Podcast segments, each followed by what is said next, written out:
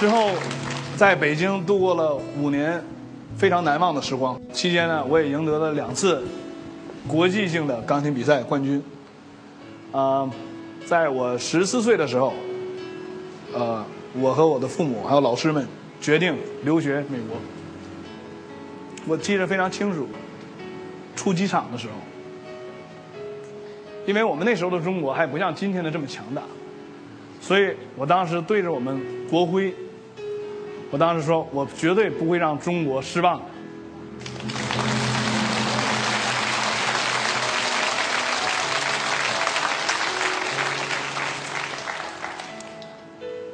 到了美国以后，先去的高中学校，然后同时上的音乐学院，在美国的费城，啊，头一次我去，呃，学校，我的老师 Gary Grafman，啊，他呢是我最崇拜的钢琴家霍洛维斯的学生，也是美国最著名的钢琴家之一。我见着他第一第一面，他说：“那你来美国要做什么呀？”我说。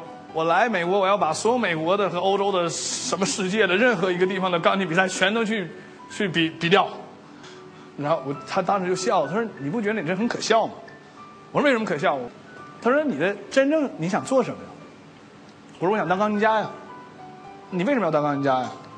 我说：“我只能比完所有的第一名以后，我才能当钢琴家嘛。”他说：“你这也太太功利主义了。”他说：“你这根本不是为艺术而当钢琴家。”你应该是真正的把自己的本领学到，提炼这些艺术大师的造诣，这些经验，这些精华。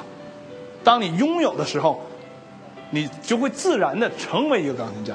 虽然我当时不太赞同他这句话，我就说：“那好吧，那我先好好练琴。但是过一年以后，你得让我去参加比赛。”他说：“你要如果发展好的话，过一年你就可以去弹 concert，弹音乐会去了。”我当时我就觉得他说的话都是梦话，但是同时呢，在一年半的时间里面，我跟我的老师学了三十五首钢琴协奏曲，六套钢琴独奏会曲目。我那时候确实感觉到我老师说的这种重要性，就是说，艺术是永恒的，而不是一时的。你的实力如果没有到这样的一个阶段以后，就算你很幸运的开始出名，你也在。会在很快的时间内摔下来，所以他是让我非常扎扎实实的去学习。在一九九九年一个夏天的一个晚上，我当时是有幸呢去给这个指挥大师安什马，我很紧张，因为。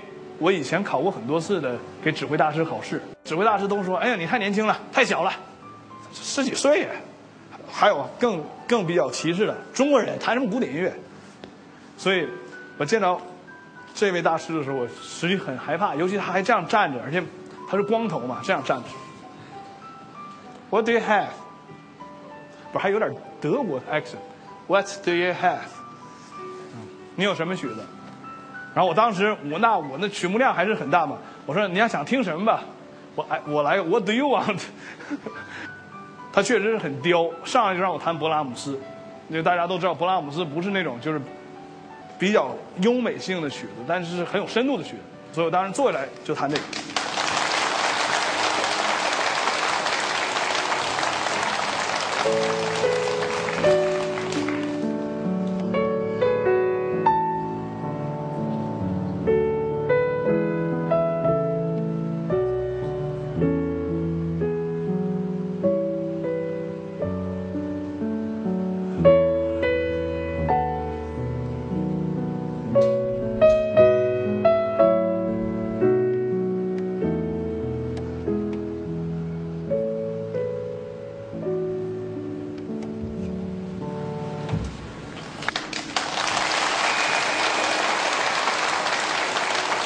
我成了一个点歌器似的，他说：“哎，再弹这个，再弹那个，再弹 Scriabin，再弹 Rachmaninoff。”结果他他听了我大概两个半小时，然后他上来说：“如果明天我让你弹首曲，你弹什么？”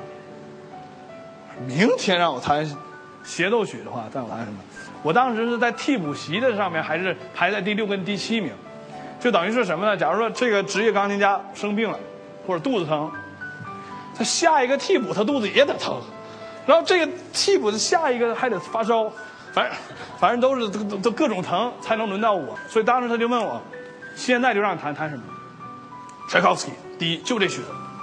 后来当天晚上我从芝加哥飞回费城，第二天一大早我还在那睡觉呢，八点我记得很清楚，八点，我的那个经纪人每次都让我你好好等待吧，你再等待十年吧，十年也不一定啊，二十年吧，啊，你在等待吧，就是这个他总让我等待嘛。突然，他比谁都兴奋，wake up，wake up，我当时还以为做梦呢，一大早给我 wake up，我说 hello hello，说那个芝加哥交响乐团现在就让你成为第一替补。我说那怎么那那几个替补怎么都都有问题啊？他说不是，因为这回人昨天你这个弹的，给给这指挥弹了两个半小时，他非常喜欢你，他让你现在就就去弹柴可夫斯基的第一钢琴协奏曲，替补 Andrew Watts 在世纪音乐会上弹。